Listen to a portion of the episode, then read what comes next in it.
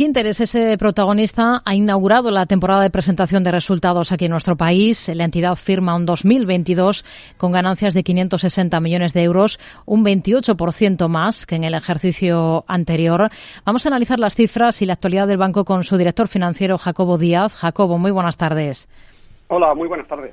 Bueno, este, este resultado que, han anunciado supone que superan eh, los resultados previos a la pandemia y a la segregación de la aseguradora línea directa. ¿Cómo lo han conseguido? ¿Qué capítulos de la cuenta de resultados son los que sostienen sobre todo esta, esta mejora?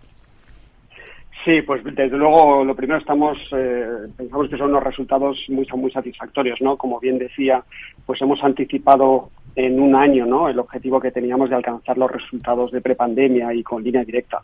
¿Y cómo los hemos conseguido? Bueno, lo primero es que sin extraordinario. Siempre es importante resaltar que no hay ningún resultado extraordinario, es todo recurrente y es todo pues el reflejo de, una fortaleza comercial de, de, muchos años atrás y en este año acentuada que nos ha permitido crecer en, financiación, en inversión crediticia, pues más ni menos que un 9%, ¿no? que esto es una cifra enormemente elevada, ¿no?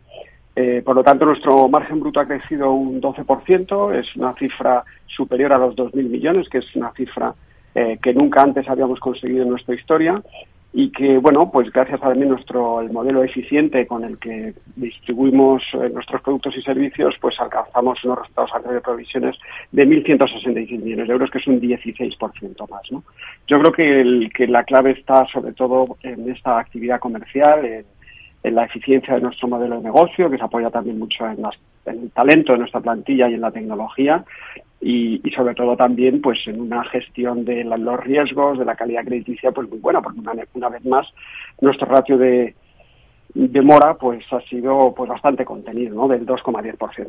Ya han conseguido lo que se habían puesto como meta para este 2023. ¿Cuál es la meta ahora? Bueno, ahora la meta, ahora se, no, no, tenemos una meta muy concreta fijada ahora mismo, ¿no? Pero ya sabe usted que nosotros somos muy exigentes con nosotros mismos. Nosotros siempre tenemos, pues, yo tres, tres líneas, ¿no? De, pensamiento. Que lo primero es siempre crecer eh, más que lo que crezca el mercado, ¿no? Y eso quiere decir ganar cuota. Lo segundo es que los ingresos siempre tienen que crecer más que los costes. Y lo último, pues, que el retorno eh, a nuestros accionistas siempre sea superior al coste del capital. ¿no? Y, y, para 2023 esos van a ser nuestros tres retos fundamentales.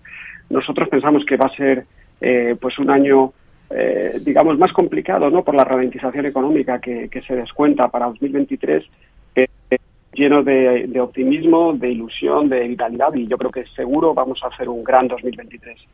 Han presentado resultados, justo ha coincidido con eh, casi el primer día de, corrección, eh, porque hemos tenido un arranque de ejercicio muy positivo, principalmente para la bolsa española. Es decir, la, la corrección es generalizada hoy, pero la caída de Bankinter es destacada, están entre los peores. ¿Por qué ese comportamiento en bolsa? ¿Qué es lo que no está entendiendo a su juicio el mercado? Bueno, yo creo que lo primero, como bien anticipado, pues el mercado pues está con mucha volatilidad, ¿no? Eh, lo hemos visto en días anteriores. También es verdad que nosotros en el 2022 hemos tenido unos resultados muy buenos de mercado, creciendo casi un 40%.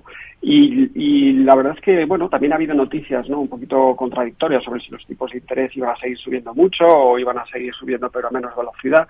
Yo creo que eso añade volatilidad al, al mercado.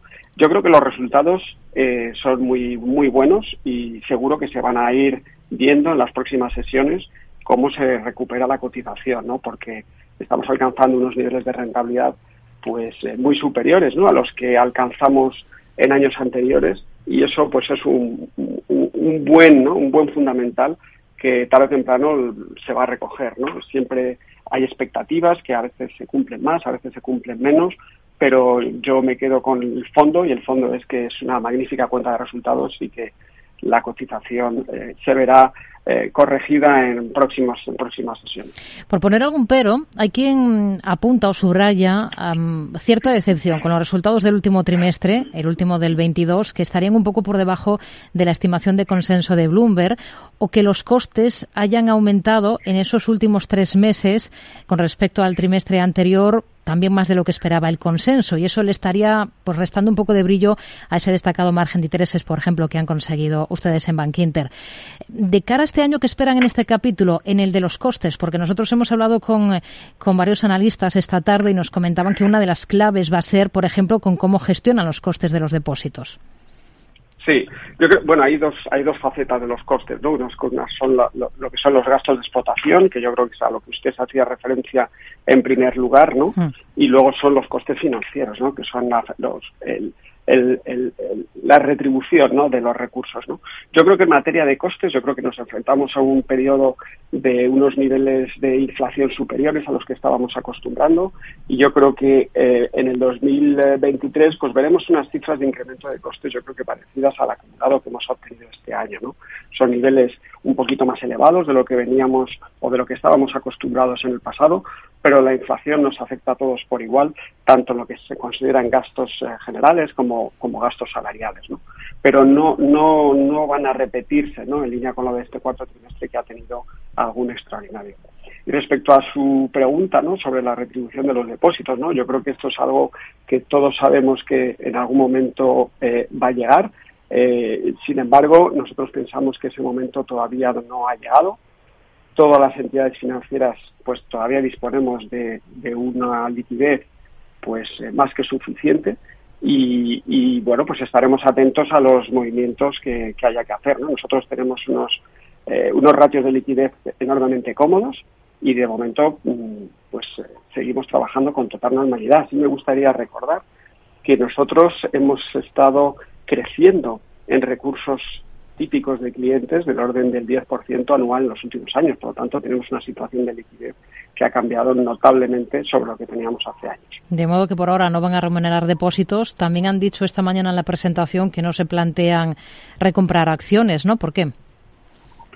Sí, bueno, porque la recompra de acciones es, es, eh, es una fórmula para eh, digamos, eh, devolver al accionista un capital excedentario. Nosotros no consideramos que tengamos excedentario el capital, tenemos un exceso sobre los recursos mínimos, pero también tenemos una ambición de crecimiento que quizás el resto de entidades no tengan. ¿no? Este año nosotros hemos crecido el 9%, que son unos 6.000 millones, y ese crecimiento se financia con capital. Por lo tanto, no tenemos ahora mismo ninguna necesidad de hacer ninguna recompra de acciones, simplemente tenemos un montón de proyectos, de iniciativas, de negocios en los que estamos creciendo y, ahí está ese retorno sobre el capital eh, del, del ROE del 12% que hemos publicado hoy, por encima de lo que es el coste de capital y que es una de las cifras más elevadas de Europa. ¿no? Por lo tanto, nosotros no tenemos esa necesidad.